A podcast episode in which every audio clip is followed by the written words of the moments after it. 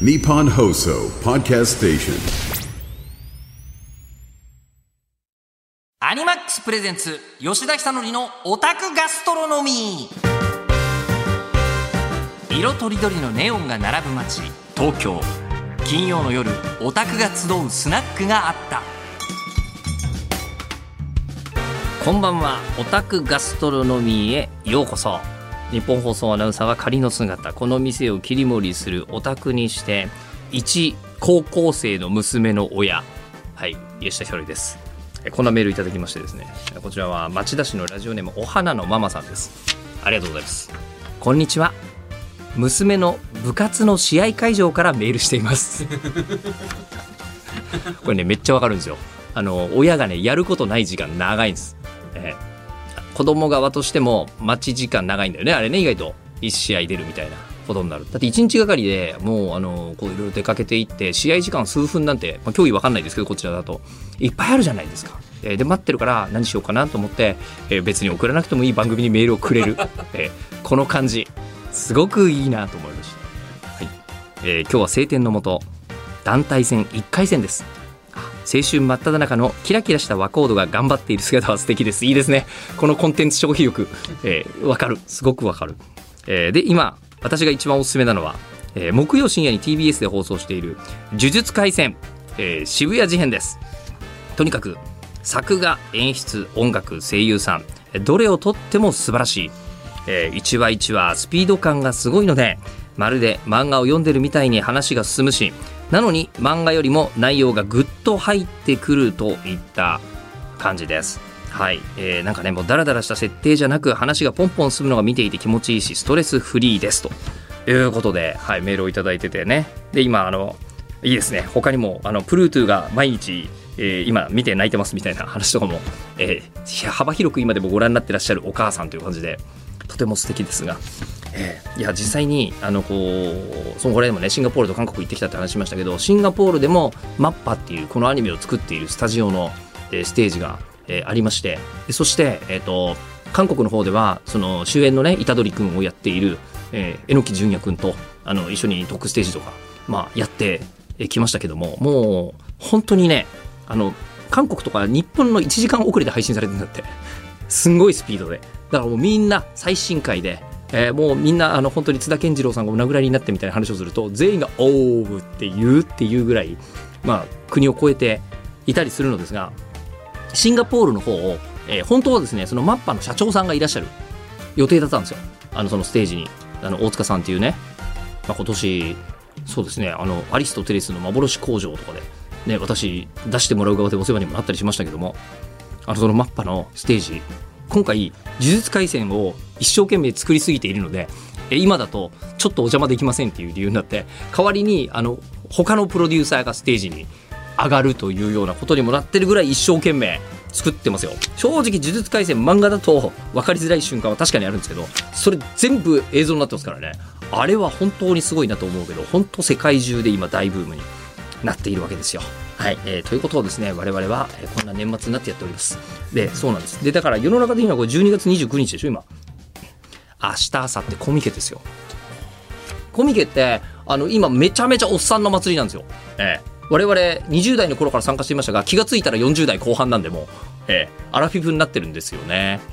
ああいや40代50代のアニメファンで友達どうしてんのかなって思う方はコミケ行ってみるのおすすめですよ。いっぱいいますから同世代。はいさあということで、えーオタクガストロノミーはですね40代50代のオタクが飲めるスナックみたいな番組でございます。番組では懐かしの名作や最新コンテンツまでさまざまな視点からアニメについて語りまくりオタクのお酒が進む夜をお届けしたいと思います。X で感想をポストする際は「ハッシュタグオタガス」をつけてください。オタガスはカタカナです。金曜の夜オタガスでごゆっくりお過ごしください。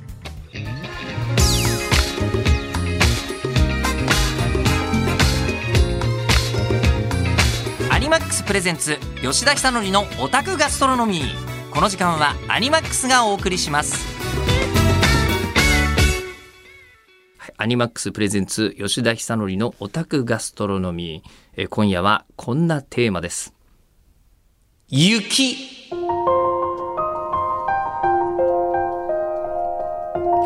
日も2文字。この間武器でしたよね。武器雪、えー雪。そうなんですよ。あの、まあね、アニメって、え、もちろん、あれとあらゆる天候が描かれますよ。晴れもあれば、ね、雨も暴風もある、曇りも、曇り少ないんだよ。実は。なくはないが。えアニメの1話のオープニングとかで、曇りから始まったらそれはなんか悪いことが起きる作品、ホラー作品だし、晴れで始まったらほぼ確実、まあまあ晴れはいろんなパターンがあり得るけど、まあ大体少なくともキッズアニメのあの第1話で晴れてなかったことないんじゃないかな。ほぼ、ほぼないと思います。相当レアな作品だと思う。子供向けのアニメで。晴れじゃない。そうだね。多分ね、あの、プリキュアの第1話とか、あの、晴れの得意日率めちゃめちゃ高いと思います。ええおそらく、えー東京における体育の日とかよりも高いと思う。あ、か旧体育の日だね。旧体育の日よりも晴れの確率が高い日だと思う。まあまあまあ、それぐらいに、アニメというのはなんだかんだ言って創作物ですから、作る人たちがいろいろと意図的に天候をもちろん変えられるわけですよ。えーなので、あの、その、まあ、いろんな天候が、えーアニメそれぞれですごくいろんな意味を持つのですが、他のすべての天候の中で、まあ、晴れも意味を持ちます。えー雨も意味を持ちます。その中で雪が際立って意味があるんですよ。えーまあ、例えばですね、東京で言いますと、年間雨って110日以上降ってんだって。まあ、ちょっとでも降った日とかいう考えるとそうですよね。で、なんですけど、えー東京で雪降る日って年間に平均8.5日なんだって。で、アニメで、あの、雨の演出と、えー雪の演出、110対8.5ってこと絶対ないでしょ。雪めちゃくちゃ多いでしょ。雪出てくる演出。そうなんですよ。あの、我々は雪が好きなんですね。はい。えーでもその雪が好きだなっていう風に我々がなんとなく無意識で思ってる言語化できていないものをもう一段階進めて言語化した鬼がこの世にいまして誰か新海誠。秒速5センチメートル。ええなんであのタイトル秒速5センチメートルかってご存知ですよね？ほとんどの方がね。あの作品は雪が降るスピードと桜の花びらが散っていくあの降ってくる速度が秒速5センチメートルだからですよ。あのタイトル。よく、ね、そんなタイトル思いつくよね。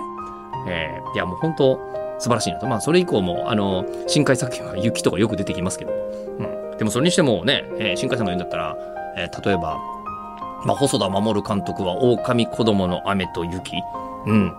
とか書いてて、もうあれの雪のシーンとかは、そうですね、アニメの歴史というのはディズニーのファンタジアあたりが本当に作品性を持って美しいっていうところと繋がると思いますけど、私はあれファンタジアだと思ってますからね。えーとかね、あとは、まあ、そう、僕だけがいない街みたいなやつもそうだし、まあ、鬼滅の刃もオープニング雪で始まりますね。えーで、軽音とか鈴宮春日の消失みたいなやつも、あの、まあ、雪出てくるんですよ。というか、雪界がないことないんじゃない？うん。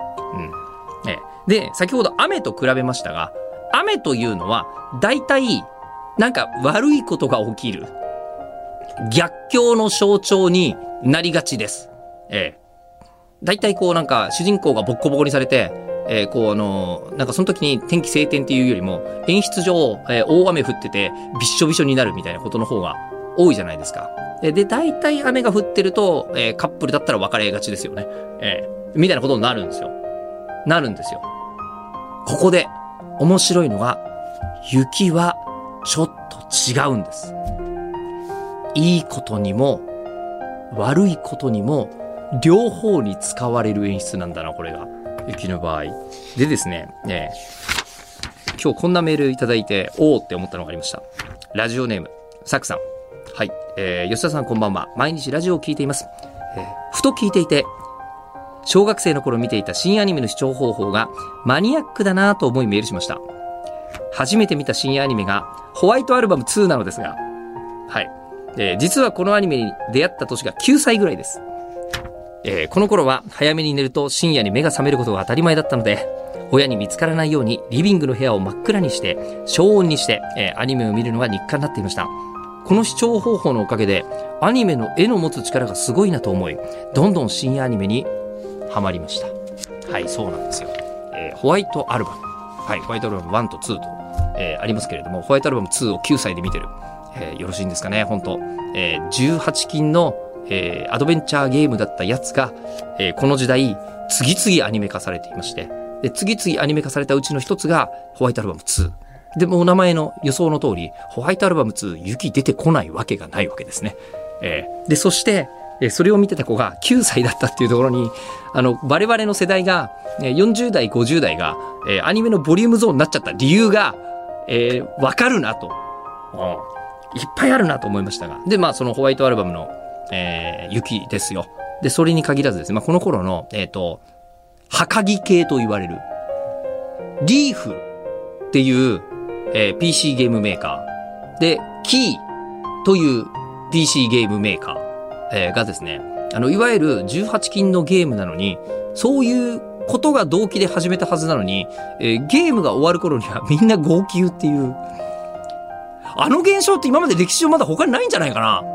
なんか、もう言ってしまえば下心で見始めたのに、最後すごい綺麗な気持ちでみんな号泣っていうことが、やたら起きてたんだよ、90年代。ああ、そうですね。あの、このシーズンで言うと、16ビットセンセーションがまさに、その時代のことを象徴してるんですけど、えーで、その時代の、えー作品って、えーめちゃくちゃすごい勢いで、え雪の、雪と女の子という取り合わせが出てくるんですね。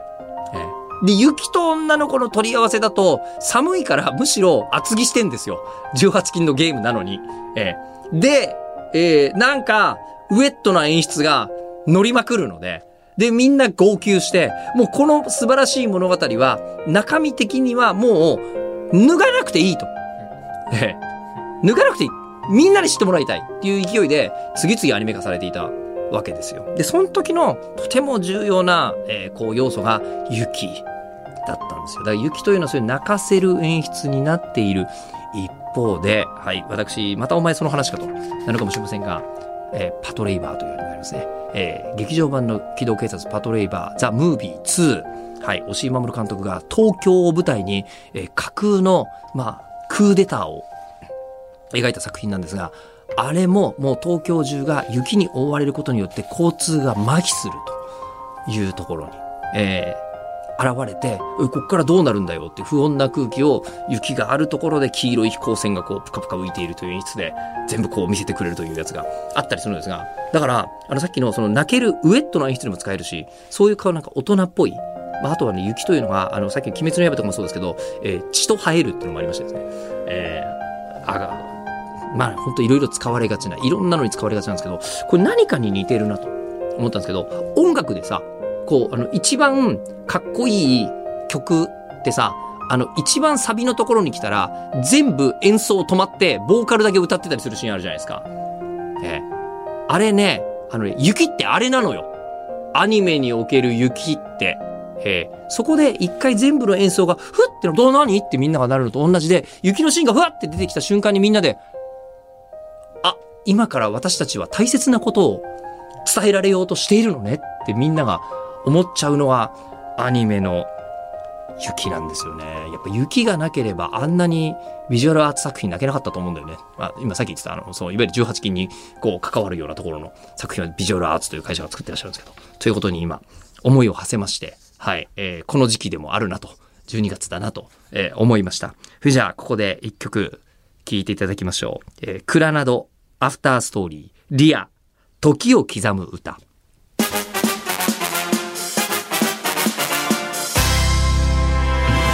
マックスプレゼンツ吉田久典のオタクガストロノミー。この時間はアニマックスがお送りしました。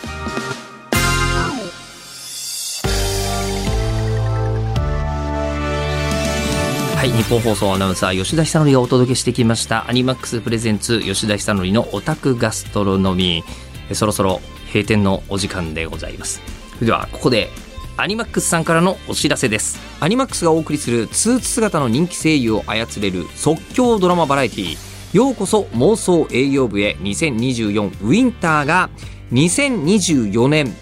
2月10日土曜日東京日照ホールでステージイベントを開催。出演は西山幸太郎くん榊原裕樹くん寺島淳太くん葉山翔太くん竹内英二くんそして私吉田久典です。2024年ステージ始めはバレンタイン直前の週末。あなたはどの推しキャラに思いを伝えますか？会場観覧チケット生配信チケットも販売中。詳しくはようこそ妄想営業部へ公式サイトまで。そしてアニマックスミュージックスはアニメミュージックの魅力を世界へをコンセプトに、えー2009年にスタートしまして2024年で15周年を迎えることを記念して 15th アニバーサリースペシャルライブを開催します。その名もレミのプレゼンツアニマックスミュージックス2024スプリング。